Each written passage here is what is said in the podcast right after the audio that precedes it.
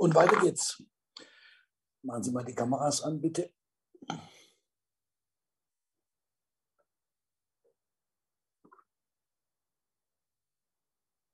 So, Augenblick. Ähm, ja.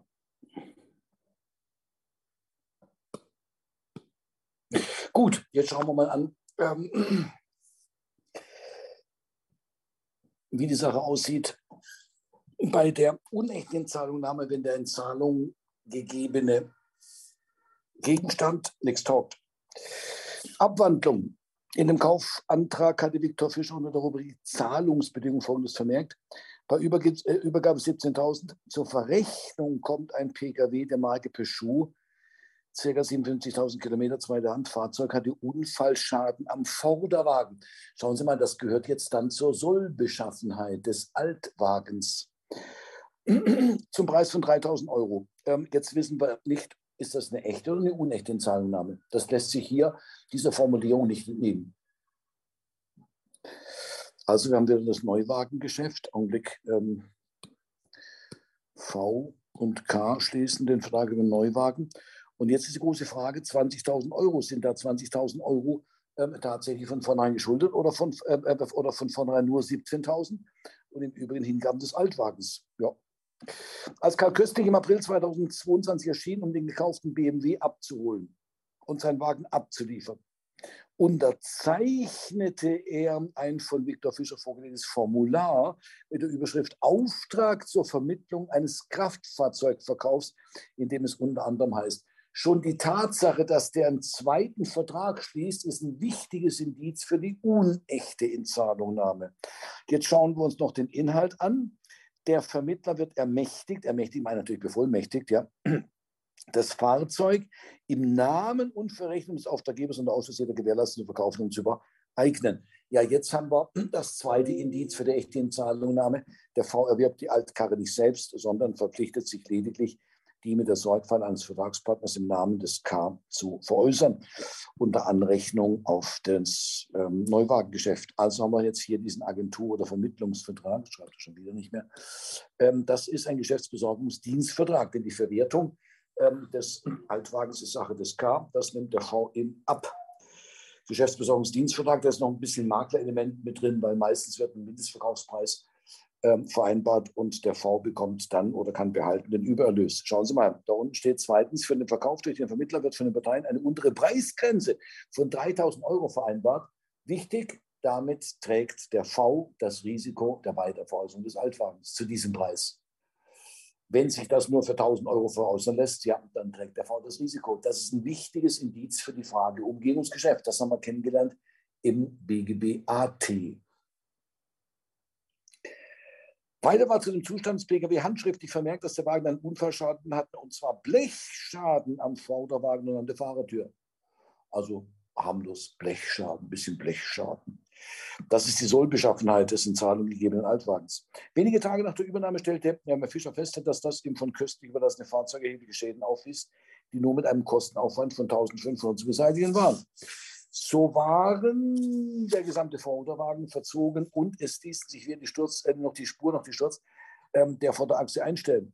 Ja, das geht über bloße Blechschäden hinaus. Mit Schreiben vom 7. Mai 2022 erklärte deshalb Fischer, was ist das für eine Erklärung? Rücktritt, Anfechtung. Erklärte deshalb Fischer gegenüber Köstlich, dass er mit dem ihm überlassenen Fahrzeug nichts mehr zu tun haben wolle. Was ist das für eine Erklärung? Der will offenbar aus dem Agenturvertrag raus, wegen der Unverkäuflichkeit des Autos zu diesem Preis von 3000 Euro.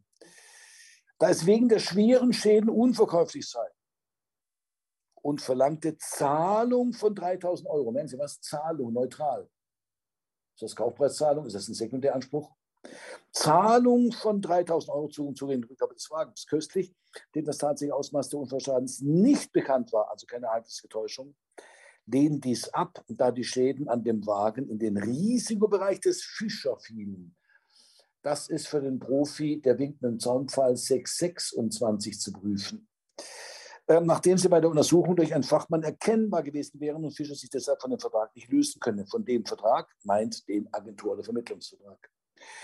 Ähm, schauen Sie mal, jetzt haben wir die Situation, dass der VDK nicht untersucht hat. Das haben wir gerade eben gesehen, bei der echten Inzahlungnahme wäre dann sein Rücktrittsrecht ausgeschlossen nach 442 Absatz 1 Satz 2 wegen grob fahrlässiger Verkennung des Mangels zur Zeit des Vertragsschlusses. Richtig? Ja. Und jetzt kommt ein wichtiger Satz. Echte und unechte Inzahlungnahme sind zwar rechtlich völlig verschieden, wirtschaftlich aber völlig ein, identisch. Wirtschaftlich, völlig identisch. Und deshalb muss bei der unechten Inzahlungnahme letztendlich das Gleiche rauskommen wie bei der echten Inzahlungnahme. Und bei der echten Inzahlungnahme haben wir gesehen, ist diese Gewährleistungshaftung sauber geregelt mit Ausschlusstatbeständen, allen toten Teufel. Das werden wir bei der unechten Inzahlungnahme nicht finden. Da gibt es kein 365, der in Anzeigen des Altwagens auf ähm, Gewährleistungsrecht verweist. Und klare gesetzliche Regelungen. Aber der Satz, rechtlich völlig verschieden, wirtschaftlich völlig identisch, ähm, erlaubt uns die Wertungen bei der echten Inzahlungnahme, bei der unechten Inzahlungnahme zu berücksichtigen und mit einem anderen Instrumentarium umzusetzen. Und das ist natürlich absolut genial, wenn Sie in einer Klausur bei der unechten Zahlungnahme mal geschwind Inzident reingucken in die Risikoverteilung bei der echten Zahlungnahme. Und mit dem Satz, mit diesem Satz dann äh, das gleich schreiben. So, los geht's ähm, ähm, Anspruch V gegen K aus 433 Absatz 2 auf Zahlung des Kaufpreises. Jetzt kommt nur für 33 Absatz 2 in Betracht. Herr Strunk, Sie hatten eine Frage? Auf dem Pfeil ähm, über, diesem, über dem Fragezeichen 665, was ist die andere Norm? Ach so, 611. Ah, Dienst. Danke. Geschäftsbesorgungsdienstvertrag. So, gut. Entstanden ist der Anspruch mit wirksamen Kaufvertragsschluss. Ah. Die Frage ist aber, sind da wirklich 20.000 Euro erstmal geschuldet? Oder nicht vielmehr 17.000 Euro Cash plus das Kfz? Dass die 3.000 Euro, die er jetzt noch verlangt, von vornherein gar nicht von 433 erfasst werden. Können wir hier schon wieder aufhören. Ob hier 20.000 erstmal geschuldet waren oder 17.000 plus Kfz, das bestimmt sich, oder was heißt bestimmt sich? Einem, einer, einer Kaufpreiszahlungspflicht in Höhe von 20.000 könnte die Inzahlungnahme abrede, so ist es, ähm, so ist es netter formuliert ähm, und natürlich auch richtiger, ja, könnte die Inzahlungnahmeabrede entgegenstehen. Jetzt haben wir gesehen, ist das eine echte Inzahlungnahme und sie folgen der Kauftauschkonstruktion, dann wären in der Tat von vornherein nur 17.000 geschuldet, im Übrigen von vornherein nur das Kfz, können wir hiermit für 33.2 bereits aufhören.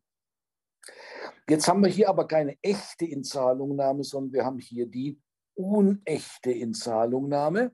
Also zusätzlich zum Kaufvertrag über den Neuwagen zum Preis von 20.000, können wir schon wieder aufhören, wird ein zweiter Vertrag geschlossen, 675, 611, ein Geschäftsbesorgungsdienstvertrag. Ähm, Und damit können wir festhalten, es sind erstmal 20.000 aus dem Neuwarengeschäft geschuldet. Der Anspruch ist entstanden.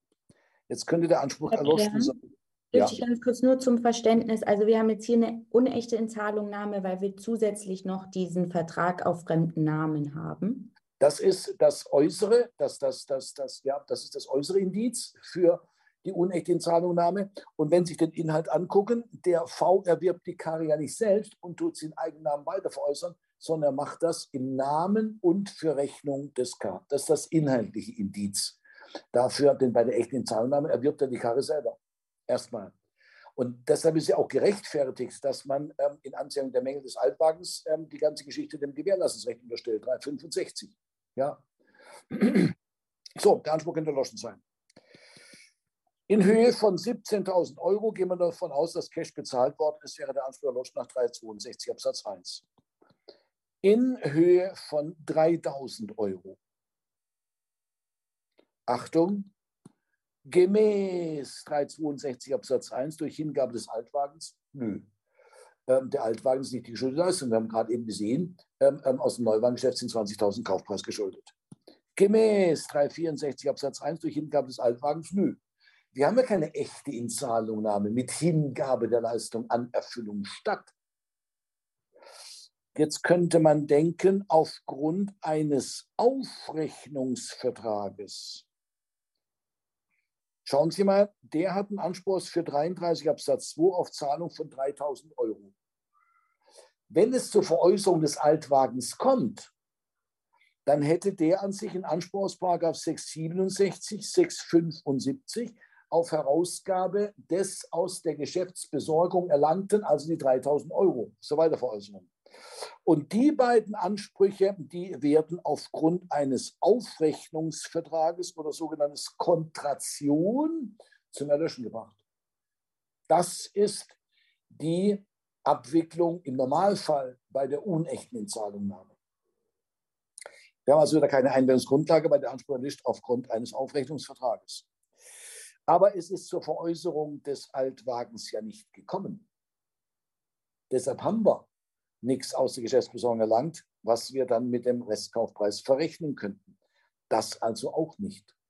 Nebenbei bemerkt stellt sich deshalb auch die Frage des Umgehungscharakters dieses äh, Agenturvertrages nicht, ja, weil es nicht zur Veräußerung gekommen ist. Diese Frage stellt sich erst dann, wenn tatsächlich bei der unechten Zahlungnahme die Altkarre im Namen und Verrechnung des Grab weiter veräußert worden ist. So, erlöschen haben wir nicht. Erlöschen haben wir nicht. Keine Einreden. Und jetzt könnte man denken an eine Stundungseinrede. Eine Stundungseinrede. Stundung ist Hinausschieben der Fälligkeit ähm, und jetzt wird allgemein gesagt, dem ähm, Schuldner gewährt sie eine Einrede. Ja, wie das zusammenpasst, Hinausschieben der Fälligkeit und gleichzeitig eine Einrede, ist mir ehrlich gesagt ein Rätsel, weil das eine ist ja ähm, inhaltliche Ausgestaltung, ja, und die Wirkung ist schon da, Hinausschieben der Fälligkeit. Ja, warum noch eine Einrede? Gut, was soll's. Aber ähm, ich werde auch nicht richtig schlau draus. Ja, das ähm, ähm, ähm habe ich noch nie was Vernünftiges dazu gelesen. Ja, Stundungseinrede. Schauen Sie mal, der Hintergrund ist folgender. Dem K wird hier durch die Inzahlungnahme nachgelassen, einen Teil des Kaufpreises durch Hingabe des Altwagens zu tilgen. Wie das jetzt rechtlich äh, konstruiert wird, unechte Inzahlungnahme, echte Inzahlungnahme, kann das immer wurscht sein. Ja. Jedenfalls wird dem K dieses Recht gegeben. Ja, dann muss aber auch gewährleistet sein, dass der K nicht sofort auf Zahlung des Restkaufpreises in Anspruch genommen werden kann, sondern dass der V erstmal versuchen muss, tatsächlich mit der ähm, Sorgfalt eines Vertragspartners die Altkarre zu verwerten, damit es da was zu berechnen gibt. Das ist der Sinn des Vertrages. Und deshalb muss der K davor geschützt werden, dass der V gleich nachdem die den Agenturvertrag geschlossen haben, gleich mal ähm, den Restkaufpreis verlangt. Das geht nicht. Ja, und das machen wir mit der Stundungseinrede. Das heißt, römisch erstens Bestehen einer Stundungseinrede, Fragezeichen. Ausdrücklich haben die nicht vereinbart, aber nach 133, 157 und in aller Umstände, insbesondere bei einer Interessenlage, ist in diesem Agentur- oder Vermittlungsvertrag immer, immer, immer, immer, immer eine Stundungseinrede enthalten, was den Restkaufpreis anbelangt. Der muss erstmal versuchen, diese Altkarre zu verwerten. So, also eine Stundungseinrede haben wir zunächst mal aufgrund des Agenturvertrages aber entfallen der Einrede mit Beendigung des Agenturvertrages. Sobald der Agenturvertrag beendet ist, müssen wir als Verkäufer nicht mehr warten bis zur Verwertung des Altwagens, um dann auf unseren Kaufpreisanspruch für 33 Absatz 2 zurückgreifen zu können. Nein, dann ist ja klar, es wird zu einer Verwertung nicht mehr kommen es wird zu einer Verrechnung nicht mehr kommen, also kriege ich jetzt wieder meinen 433 Absatz 2, beziehungsweise haben wir die ganze Zeit gehabt, aber er ist eben nicht mehr mit der Stundungseinrede behaftet. Aber entfallen der Einrede mit Beendigung des Agenturvertrages. Jetzt könnten wir denken, das ist ja ein Geschäftsbesorgungsdienstvertrag, also ein Dauerschuldverhältnis. Und beim Dauerschuldverhältnis wissen, die, wissen Sie, ja, grundsätzlich Beendigung nur für die Zukunft durch Kündigung. Also könnte man denken, durch Kündigung. Dazu machen wir als erstes eine Kündigungserklärung. Naja, wenn er sagt, er will mit der Karre nichts mehr zu tun haben, weil sie unverkäuflich ist, das bringt zum Ausdruck, er will sich von dem Agenturvertrag lösen. Jetzt ist die Frage, brauchen wir einen Kündigungsgrund? Kündigungsgrund, die Unverkäuflichkeit des Autos. An sich, schauen Sie mal den Paragraphen 621 ist es, glaube ich. Augenblick. 621, der sagt, bei einem Dienstverhältnis, das kein Arbeitsverhältnis im Sinne von 622 ist, also ein Dienstverhältnis mit einem freien. Und der V ist ähm, freier deutscher Unternehmer. Ja, der ist ja nicht ein Arbeitnehmer von K, um Gottes Willen. Also passt, ja, ähm, passt das. Beim Dienstverhältnis, wir haben Geschäftsordnung, Dienstvertrag. Das kein Arbeitsverhältnis im Sinne 6 ist die Kündigung zulässig. Ah ja, wenn die Vergütung nach Tagen bemessen ist, jeden Tag nach Ablauf des folgenden Tages. Brauche ich gar keinen Kündigungsgrund, ich muss nur warten. Wenn die Vergütung nach Wochen bemessen ist, bla bla bla. Wenn die Vergütung nach Monaten bemessen ist, bla bla bla. Wenn die Vergütung nach Vierteljahren äh, bemessen ist, bla bla bla. Fünftens, wenn die Vergütung nicht nach Zeitabschnitten bemessen ist, und das ist ja in unserem Fall gegeben, wir haben eine einmalige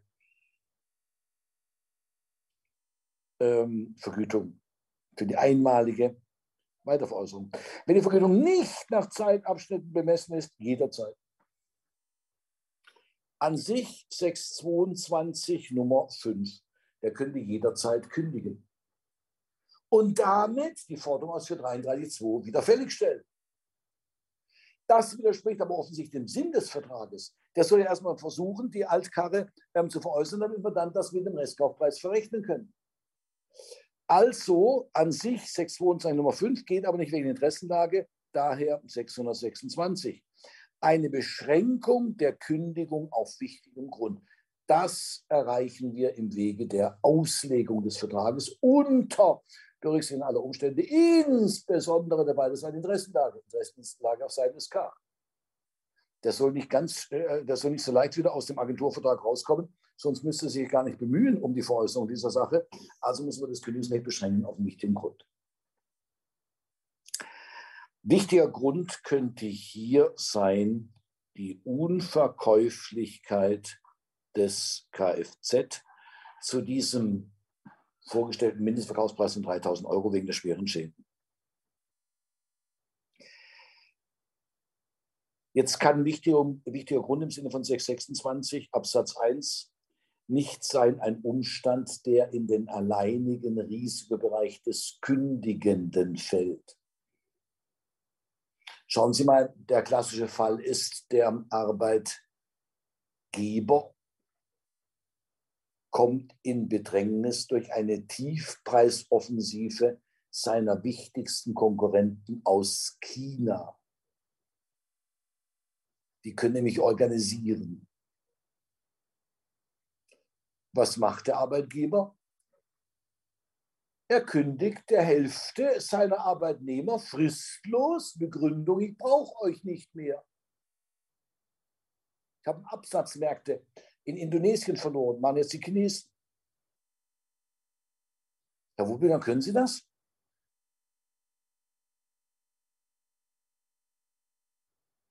Ähm, ich glaube nicht. Ja, niemals. Sie glauben, es wäre noch schöner. Ähm, niemals. Ähm, der Kündigungsgrund nach 626 Absatz 1 kann nie sein, was in einem Risikobereich des ähm, ähm, Unternehmers fällt.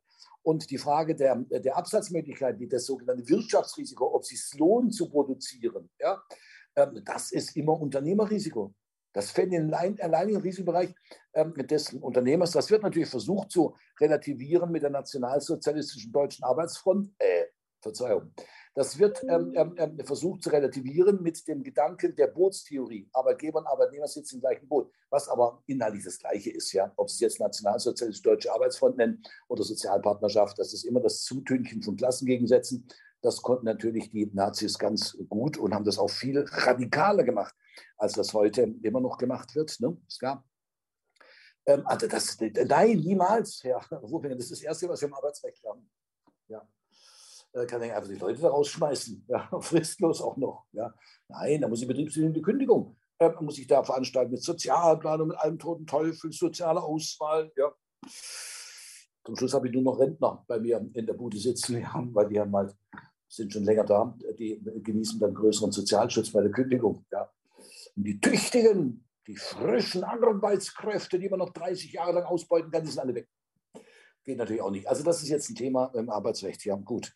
Ähm, also, ähm, bitte, ähm, gut. Also 626 Absatz 1 minus Komma, wenn ähm, die Unverkäuflichkeit in den, in den Risikobereich des V fällt. Und das ist der Fall, wenn er sie bei einer Probefahrt hätte erkennen können, die Unverkäuflichkeit des Autos. Und wenn er das nicht macht, dann ist es sein Problem. Das entspricht der Wertung des 4.2. 40 Absatz 1 Satz 2. Echte und unechte Zahlungnahme sind rechtlich völlig verschieden, wirtschaftlich völlig identisch. Deshalb muss das Gleiche rauskommen bei der unechten Zahlungnahme wie bei der echten. Und wenn bei der echten Zahlungnahme das Rücktrittsrecht ausgeschlossen ist, wenn das in seinen Risikobereich fällt, weil es hätte erkennen können, dann muss das auch bei der unechten Entzahlungnahme dort eben dann das Kündigungsrecht ausgeschlossen sein. Herrlich, wenn Sie diese Parallelen ziehen. Und jetzt kann man sogar noch weitergehen und kann sagen, Ausnahme entspricht der Wertung des 442 Absatz 1 Satz 2, wenn der K die Mangelfreiheit garantiert hat oder A, die sie verschwiegen hat. Das ist genau der Wortlaut des 442 Absatz 1 Satz 2. Ja? Und ähm, die Wertung können Sie dann auch reinziehen in die Frage des wichtigen Grundes.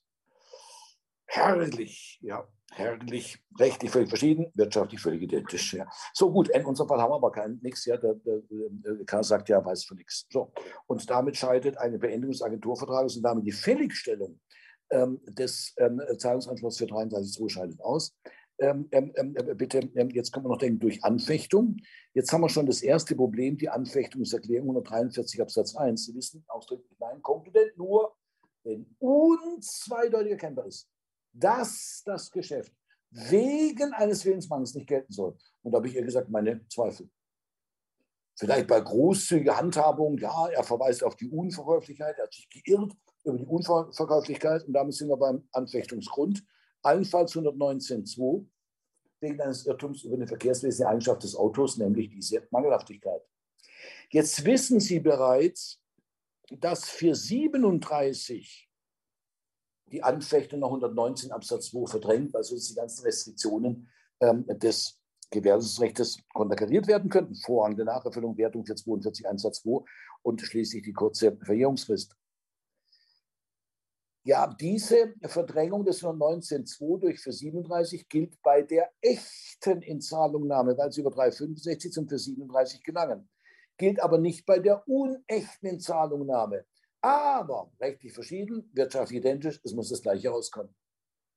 Das heißt, wir sagen, das Kündigungsrecht mit der Beschränkung auf den wichtigen Grund geht einer Anfechtung vor, weil sonst eben diese Beschränkung auf den wichtigen Grund ähm, konterkariert werden könnte, so wie auch im Parallelfall der echten Zahlungnahme das Rücktrittsrecht dann der Anfechtung vorgeht. Auch hier wieder diese Parallele. Ergebnis. Der Anspruch aus 433.2 ist entstanden. Er ist nicht erloschen, aber er ist auf ewige Zeiten bis zum Ende der Welt, wenn wir alle durch Saturn noch in die Hütte fahren, bis zum Ende der Welt ist dieser Anspruch blockiert. Der ist, der ist nicht durchsetzbar. Das wäre das Ergebnis, wenn das eine unechte Inzahlungnahme ist. So. Das wäre mal 364 Absatz 1 gewesen, 364 2. Der Aufrechnungsvertrag haben wir kennengelernt. Wir haben was ganz Neues kennengelernt, den Realvertrag, Brief des Realvertrages, ja. Und ähm, die Prüfung der Gewährleistungshaftung über einen ungewöhnlichen Einstieg, nämlich über Paragraph 365, wo wir gar keinen Kaufvertrag haben, aber immerhin einen kaufähnlichen Austauschvertrag. So, ähm, beim Nacharbeiten werden Sie Schwierigkeiten haben, den roten Faden nicht zu verlieren. Das ist eine unglaublich komplexe ähm, Angelegenheit, aber alles passt zusammen. Sie werden da keinen keine widersprüchliche Gedankenführung finden, ja, auch wenn die ganze Angelegenheit schwierig ist. Und beim Nacharbeiten werden Sie auch verstehen, warum ich da wirklich tief einsteigen musste, weil wenn man da an der Oberfläche rumkratzt, dann Sie von, verstehen Sie von 364 Jahren überhaupt rein gar nichts. Ja. Und das ist nicht unsere Art, ähm, da ein bisschen auf der Oberfläche ähm, rumzukratzen. Ja. Gut. Was ist denn? Also, oh, jetzt ist alles weg. Oh Gott. Ja, ne, ne, ne, so, gut. Ähm, ähm, bitte, und dann können wir uns noch ähm, ähm, ein Fällchen zur Aufrechnung angucken. Ich könnte natürlich zehn Fälle zur Aufrechnung machen. Ist aber Blödsinn. Warum? Sie bekommen von mir eine Übersicht zur Aufrechnung. Da steht alles drin, was Sie wissen müssen. Und diese ganzen Probleme, einschließlich der Prozessaufrechnung, ja, die werden jetzt dann sukzessive mal da und da und da, werden die mal irgendwann auftauchen. Da muss man jetzt nicht acht Fälle zur Aufrechnung machen, da schlafen Sie mir ein. Das ist ja langweilig. Stattdessen werden wir die Aufrechnungsproblematik immer mal wieder äh, kennenlernen unter einem anderen Aspekt. Wir haben sie schon kennengelernt, wenn Sie sich erinnern. BGBAT, Fall, diese kollidierenden AGB, erinnern Sie sich? Da haben wir schon problematisiert die Frage der Gleichartigkeit, wenn sich Geldschuld und Geldsummen, Geldwert und Geldsummenschuld gegenüberstehen. Wir haben problematisiert sogar schon die Prozessaufrechnung als Doppeltatbestand ja, aus materiellrechtlicher Erklärung und Geltendmachung dieser ähm, Einwendung im Prozess. Heute werden wir ähm, ähm, uns nochmal eine Problematik der Anfechtung aussuchen. Ähm, und das ist die Frage Gleichartigkeit, wenn sich ein Anspruch Schuldbefreiung und ein Anspruch auf Zahlung von Geld gegenüberstehen. Das ist der eine Schwerpunkt unseres Falles. Entschuldigung. Aber dazu sofort einen Fall zu machen, allein zu dieser Problematik, ist langweilig. Wir werden gleichzeitig sehen die Funktionsgleichheit von Aufrechnung und Zurückbehaltung. Die Zurückbehaltung kennen wir schon. Es geht um die Sicherung des Leistungsverzuges. Die Aufrechnung dient letztendlich auch der Sicherung der Gegenforderung, nur nicht durch Zug um Zug, ähm, Verurteilung, sondern durch Verminderung der Passivposten. Und ein dritter Schwerpunkt dieses Falles wird sein die Anwaltshaftung.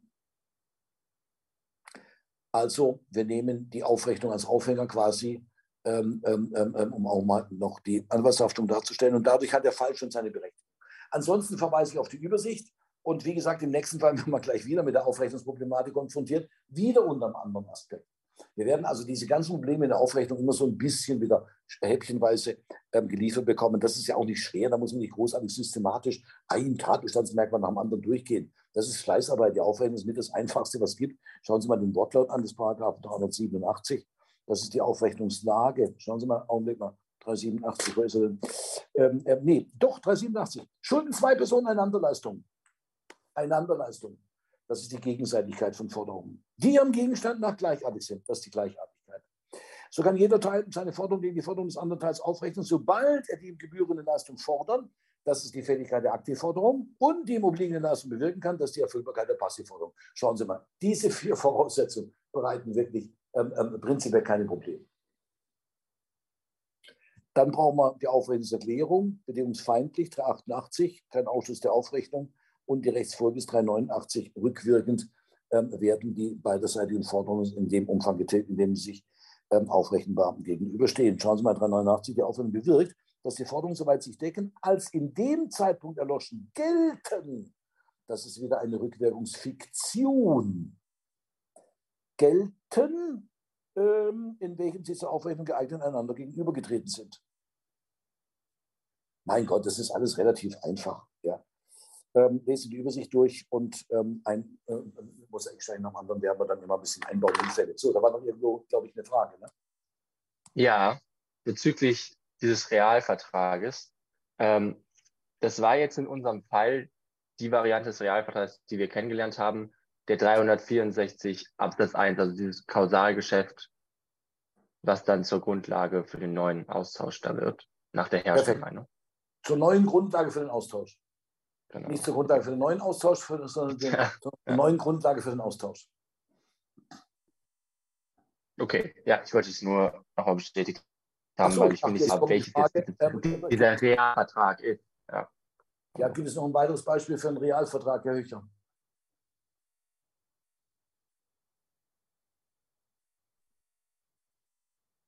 Bisher und deshalb ist es wichtig, dass wir uns jetzt mal hier mit dem Begriff des Realvertrages beschäftigt haben. Der Realvertrag ist ein Kausalgeschäft, hat aber keinerlei verpflichtende Wirkung. Das ist eine bloße Rechtsgrundabrede, wenn Sie so wollen. Kein, der Kaufvertrag verpflichtet die Leute, den einen zu übereignen, den anderen zu zahlen des Kaufpreis. Der Realvertrag verpflichtet niemanden. Der schafft nur einen Rechtsgrund zum Behalten dürfen, das ist dessen Funktion. Ein Rechtsgrund zum Behalten zu schaffen, mehr nicht. Ja, gibt es keine Verpflichtungselemente. Ähm, kennen Sie noch einen weiteren Realvertrag, wenn wir gerade beim Thema sind, Herr Höcher? Ups. Und das brauchen wir. Im Fall 24 brauchen wir das. Den strukturellen Unterschied zwischen der Handschenkung und der Versprechensschenkung. Die Handschenkung ist nämlich ein Realvertrag. Sie übereignen ihren Kobold-Staubsauger an den Nachbarn und einigen sich zugleich darüber, dass der Staubsauger als Geschenk gegeben und genommen werden soll. Das ist eine bloße Rechtsgrundabrede. Und zum Zustandekommen dieses Vertrages nach 516 Absatz 1 ist die Hingabe des Geschenkes erforderlich. Schauen Sie mal, da steht 516 eine Zuwendung, durch die jemand aus seinem Vermögen einen anderen Bereich Schenkung, wenn beide Teile darüber einig sind, dass die Zuwendung unentgeltlich erfolgt. Da steht die Zuwendung mit drin. Beim Vertragsschluss, Realvertrag. Ganz anders die Versprechensschenkung. Das ist ein Konsensualvertrag und der soll natürlich auch ein Rechtskonsum halten dürfen schaffen. Aber der begründet die Verpflichtung, dann die Zuwendung später zu machen. Das heißt, die Reihenfolge ist normalerweise, Sie geben den Staubsauger und die Einigung schicken Sie hinterher, dass das als Geschenk gegeben und genommen werden soll. Dagegen bei der Versprechungsschenkung, der kennen Sie meistens Sarah, am Montag sagen Sie, du sollst mal meine Lederjacke bekommen. Oh, oh, toll, toll, toll, was müssen Sie für bezahlen? Ja, nix. Das sind doch Freunde. Ähm, gut, und dann, ähm, ähm, ähm wann bekomme ich sie? Sagt der andere schon ganz nervös. Ja, am Samstag. Das ist der klassische Fall der Versprechensschenkung. Einen geht voraus und die Zuwendung hinterher. Ähm, das brauchen wir im Fall 24. Ja? Also nicht, dass Sie jetzt meinen, hier die Frage Realvertrag ist so exotisch. Das kommt nur bei 364 Absatz 1 vor. Nee, nee, nee, nee. Ja. Gut, okay. Ähm, das war Ihre Frage. Frage. Kurze Frage zur Klarstellung. Sorry. Ja. Ähm, äh, also Realvertrag ist wirklich nur dieses Kausalgeschäft und nicht das Konstrukt aus Erlass und Übereignung, sondern nur das. Doch, doch. Das ist ja, okay, schauen Sie mal den Kreis, den ich gemalt habe. Also der gesamte Kreis ist der Realvertrag. Perfekt. Die Leistung an Erfüllung statt ist Hingabe des Ersatzes gegen Erlass der Forderung bei gleichzeitiger Einigung, dass das jeweils behalten werden darf. Das Ganze zusammen ist die Leistung an Erfüllung statt als Realvertrag, denn der Realvertrag ist ja dadurch vom Konsenswahlvertrag zu unterscheiden, dass das reale Element beim Realvertrag nicht Erfüllung ist, sondern Bestandteil des Abschlusstatbestandes. Deshalb heißt es ja auch Realvertrag, weil noch ein reales Element zum Abschlusstatbestand dazugehört. Normalerweise kommt Vertrag durch übereinstimmende Willenserklärung zustande. Jetzt brauchen wir beim, beim Realvertrag brauchen wir das reale Element. Aber dann ist der Realvertrag ja keine bloße Rechtsgrundabrede, sondern auch eine Verfügung, oder? Wenn die Übereignung noch mit, mit quasi mit drin ist. Ja, da steckt eine Verfügung drin, da ist keine Verfügung. Ja. Ähm, da steckt ja. noch eine Verfügung natürlich auf beiden Seiten drin. Der eine verfügt über die Forderung, der andere verfügt über ähm, das, ähm, über, die, ähm, äh, über das Auto. Aber wichtig ist zu sehen, dass dieser Realvertrag eine bloße Rechtsgrundabrede darstellt. Ja, keine verpflichtende Wirkung hat. Gut, ähm, ja, so, los geht's. Ähm, Fall 20, Augenblick mal, wo ist der Fall 20? Ähm, Fall 20, die Aufrechnung. Oh Gott. Ja gut, aber ja, zehn Minuten, das ist immer das Gleiche, ja. Aber immer zehn Minuten verschenken ist natürlich auch blöd. Zehn Minuten verschenken ist natürlich auch blöd. Andererseits tun wir sie nicht verschenken, wenn wir noch Fragen beantworten. Ähm, noch liegen wir gut im Rennen, also würde ich sagen, ähm, bevor ich jetzt, jetzt runter können wir vielleicht noch benennen und das war es dann schon. Ähm, dann machen wir lieber Sachverhaltsanalyse und Lösung ähm, nächste Woche. Ja, nächste Woche und nutzen die restliche Zeit für Fragen. Weil, um den Sachverhalt zu erklären, brauche ich zehn Minuten ja, Paul zehn Minuten. Ähm, neun Minuten, ja. Gut, also Fragen. Fragen, machen wir so. Machen wir so. Könnte ich eine Frage noch zum Fall 16 stellen? Ja, klar.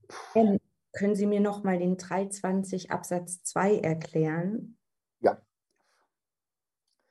Schauen Sie, der Paragraph 320. Moment, 20 Absatz 2, ist von einer Seite teilweise geleistet worden. Ähm, schauen Sie mal, statt der 100 ähm, Weihnachtsbäume liefern Sie nur 80 Weihnachtsbäume. So kann die Gegenleistung, also die Kaufpreiszahlung, insoweit nicht verweigert werden, als die Verweigerung nach den Umständen, insbesondere wegen verhältnismäßiger Grundfähigkeit des rückständigen Teils, gegen Treu und Glauben verstoßen würde. Da fehlen immerhin 20 Prozent. Da würde ich sagen, das ist erheblich. Also kann ich den ganzen Kaufpreis zurückhalten für alle 100 Bäume, bis ich sie habe. Ich muss nicht die 80 Bäume bezahlen. Ja. Wenn dagegen von 100 bestellten Weihnachtsbäumen nur ähm, äh, immerhin 98 geliefert werden, nur zwei fehlen, dann wäre es sicherlich unverhältnismäßig, wenn ich den ganzen Kaufpreis zurückhalten könnte. Die Grenze für die Erheblichkeit liegt so etwa bei 10 Prozent. Und jetzt ist völlig anerkannt, dass zur teilweisen Leistung auch die mangelhafte Leistung gehört. Obwohl das vom Wortsinn her nicht so richtig passt. Ja? Wenn Sie fünf Wohnungen äh, mieten und kriegen nur vier überlassen, ja, dann ist es eine Teilleistung. Wenn Sie dagegen eine äh, Wohnung mieten und die ist mangelhaft, ja, dann ist das schwerlich als Teilleistung zu qualifizieren, wird aber von der Herstellermeinung zumindest wertungsmäßig gleichgestellt. Es darf kein Unterschied sein, ob jetzt von 100 Bäumen ähm, nur 80 geliefert werden oder ob ähm, die gelieferten Bäume ähm, schlecht sind. Ähm, also das, da wird das dann relevant. Ja, da wird das relevant. Ja. Teilweise Leistung auch die mangelhafte Leistung. Jetzt ist die große Frage, wenn die Mietsache mangelhaft ist, wie viel darf ich an Miete zurückhalten? Und da sagt der BGH völlig zu Recht wegen der Druckmittelfunktion drei, das drei- bis fünffachen Mängelbeseitigungsaufwand. Nicht nur den einfachen. Weil, ähm, bitte, das, da würde zwar dann die Äquivalenzstörung aufgefangen werden, ja, aber wegen der Druckmittelfunktion darf ich mehr zurückhalten. Klar geworden? Ja, danke. Und noch eine zweite Frage ähm, bei Ihrem Exkurs zu den Geldschulden.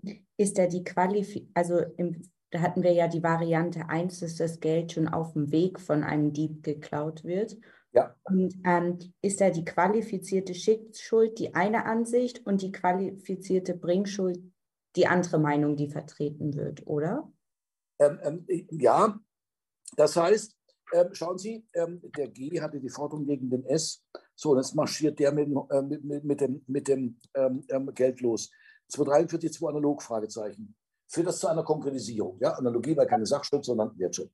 Ähm, so, führt das zur äh, äh, äh, Konkretisierung. Wenn wir die Geldschuld bezeichnen als qualifizierte Schickschuld, dann müsste ja an sich mit dem Beginn des Transports die Konkretisierung eingetreten sein. Ja? Aber dann steht Paragraph 270 Absatz 1, Absatz 1 hingegen, das sagt nämlich, trotz als, als ob, also obwohl er das seinerseits nicht getan hat, ja, bleibt die Gefahr, die Untergangsgefahr weiterhin bei ihm. Wenn wir das als qualifizierte Bringschuld qualifizieren, ja, dann ist zu 43.2 schon gar nicht gegeben.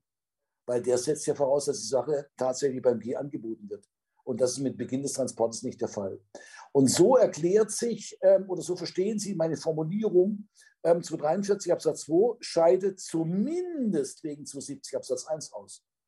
Ähm, denn wenn Sie das als qualifizierte Bringschuld qualifiz äh, qualifizieren, ja, ähm, dann ist ja schon 243.2 nicht gegeben.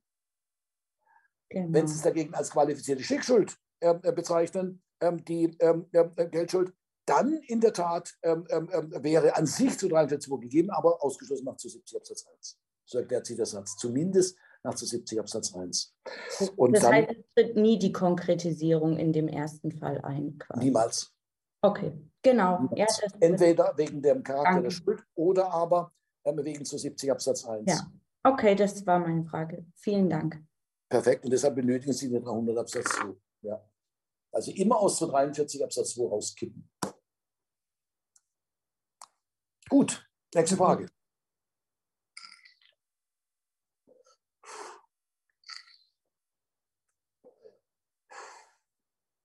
Das mit der, äh, mit der fehlenden Nachforschungspflicht, was wir vorhin hatten, bei, ähm, also dass den, dass den Käufer grundsätzlich keine Pflicht zur Untersuchung trifft, aber ähm, äh, bei besonderer Sachkunde schon. Das gilt überall, nicht nur bei Gebrauchtwagen. Das ist nur das gebräuchlichste Beispiel, aber ja, es gilt. Ja, das, gilt das gilt generell.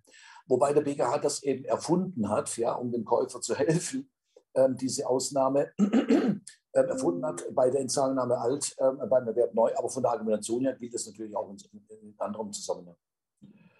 Ähm, ähm, ich muss ähm, nicht unbedingt den anderen aufklären, das ist wieder was anderes, aber ich muss mich selbst informieren. Wenn ich Profi bin, Immobilienprofi zum Beispiel, dann werde ich mich hinterher kaum darauf ähm, äh, berufen können. Ich habe, ich, der Mangel war für mich nicht erkennbar. Da hätte ich halt untersuchen müssen. Ja. Im Vergleich, und, und, und wenn zwei Immobilienprofis sind, dann gilt es natürlich schon wieder nicht. Ja. Das gilt nur, wenn der eine besondere Sachkunde hat, die der Käufer nicht hat. Ja. Gut, aber das gilt, wie gesagt, gilt generell. Nächste Frage.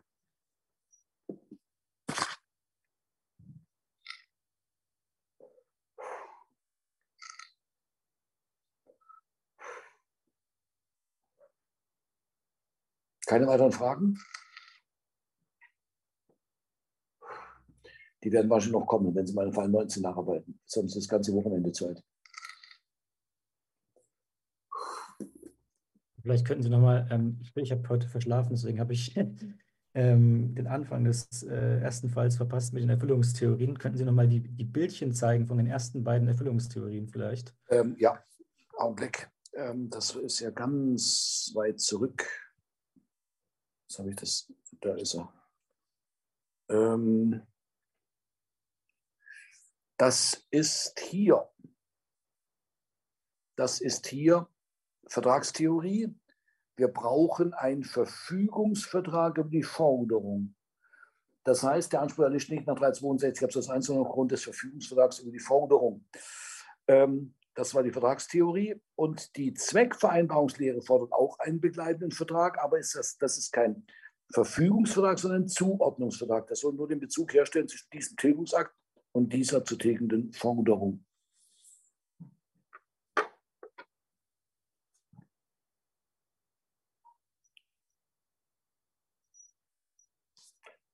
Das ist Zweckvereinbarungslehre und das ist der, ähm, die Vertragstheorie. Alles klar, Dankeschön. Wobei Zweckvereinbarungslehre ja auch eine Vertragstheorie ist.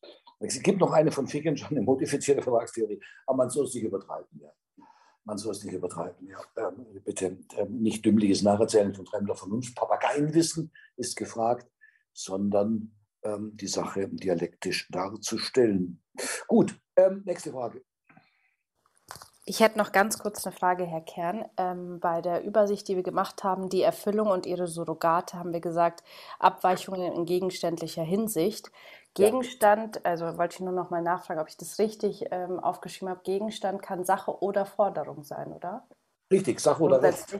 Sache oder Recht. Geht sogar noch weiter, Recht. Okay. Ähm, Sache oder Recht. Das, das ist der, der, der, der technische Begriff. Gegenstand ist Oberbegriff für Sache und Recht. Und das gilt einheitlich im ganzen BGB, oder? Richtig. Okay, danke. Forderung wird zu eng, denn Forderung wissen wir ist nur der schuldrechtliche Anspruch. Das Rücktrittsrecht ist zum Beispiel ein Recht. Gut, wird man jetzt wahrscheinlich kaum, kaum kaufen, ja. Rücktrittsrecht kaufen. Ja. Aber übertragen kann man es, 413. Ja. Okay, danke. Ja, nächste Frage.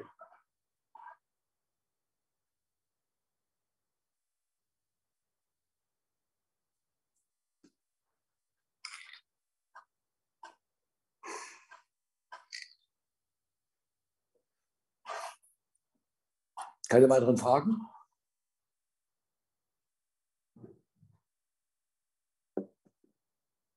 Ah, ganz kurz, können wir Ihnen allgemein noch fragen, wenn die uns irgendwie während der Nacharbeitung auffallen, per E-Mail schicken und Sie besprechen die, sie dann in, in dem Kurs am Mittwoch oder Freitag? Ähm, geht das auch? Weil oft habe ich irgendwie Fragen, die irgendwie länger zu formulieren werden oder mir da in dem Moment einfallen.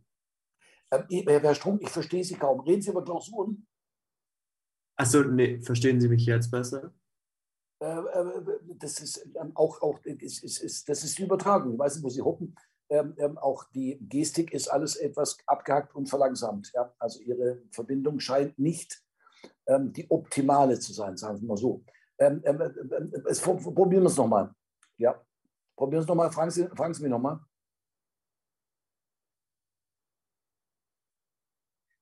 Das ist ganz weg.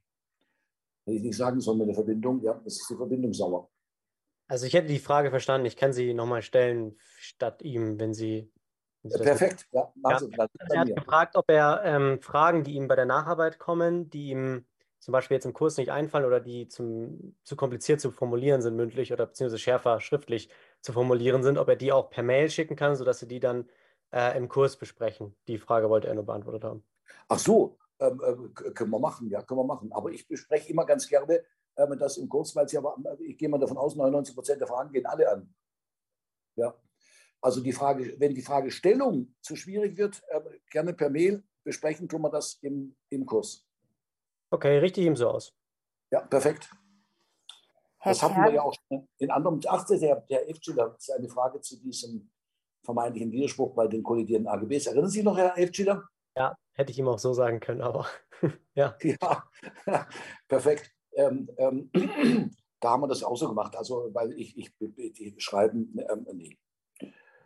Lieber dann die Sache öffentlich diskutieren, ja. Gut, nächste Frage. Herr Kern, ich hätte noch kurz eine allgemeine Frage. Ja.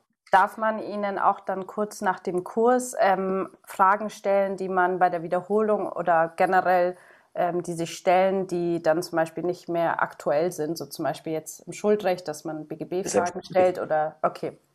okay. Selbstverständlich ist, ist ja gleichzeitig eine kleine Wiederholung. Ja? ja. Wiederholung ist das A und O. Ja, Wenn ja weil manchmal stellen sich die Fragen erst bei der zweiten klar, Wiederholung. Das ist überhaupt keine Frage. Da haben Sie eine Klausur dazu geschrieben. Das ist das Würfelprinzip. Sie lernen im Kurs die ähm, Problematik aus einer Perspektive kennen, ja, dann, dann äh, schreiben Sie eine Klausur dazu, lernen das plötzlich aus einer anderen Perspektive noch kennen. Das ist das Würfelprinzip. Im Laufe der Zeit vervollständigt sich dieses Bild. Ja? Okay. Weil Danke. Sie immer wieder andere Seiten von diesem Würfel kennenlernen. Und ähm, das ist in Jura so. Viele Leute haben mir gesagt, dass ja viele Sachen, ähm, ähm also so, so Nebensätze, ja, erst verstanden haben in, in, bei der Vorbereitung zum zweiten Staatsexamen, weil sie dann in Form von einer Klausur wieder über das, die Problematik gestolpert sind. Ja? und nachgeguckt haben. Und mit und, und, und ähm, äh, reden Sie mit den Leuten, ja, also äh, die später als Anwalt arbeiten. Gut, wenn Sie jetzt sich spezialisieren auf italienisches Transportrecht, dann brauchen Sie meine Fälle nicht. Schon klar. Aber dann müssen Sie auch nicht Jura studieren, dann können Sie auch zur Versicherung gehen. Ähm, nein, das Schöne ist ja in Jura, dass man so quer durchs ganze BGB marschiert. Und ähm, einige Sachen verstehen sie erst bei der Vorbereitung zum zweiten Staatsexamen. Das ist so. Ja. Die Leute staunen, was alles in meinen Fällen drinsteht. Ja. Und was sie halt einfach so überlesen haben, weil die Rechtshaken gefehlt haben im Sinne von Philipp Heck. Ja. Nee, nee, selbstverständlich. Die Zeit muss sein. Die nehmen wir uns. Wenn das natürlich ausartet und fünf Stunden dauert, dann geht es nicht mehr. Aber ähm, ansonsten keine Frage. Selbstverständlich. Vielen Dank, ja. Nichts zu danken. So, nächste Frage. Wer ist noch da? Ähm, Nächste Frage. Gut, wenn keine weiteren Fragen mehr kommen, dann tue ich jetzt mal vor sich selber zählen. Drei, zwei, eins und tschüss bis nächste Woche.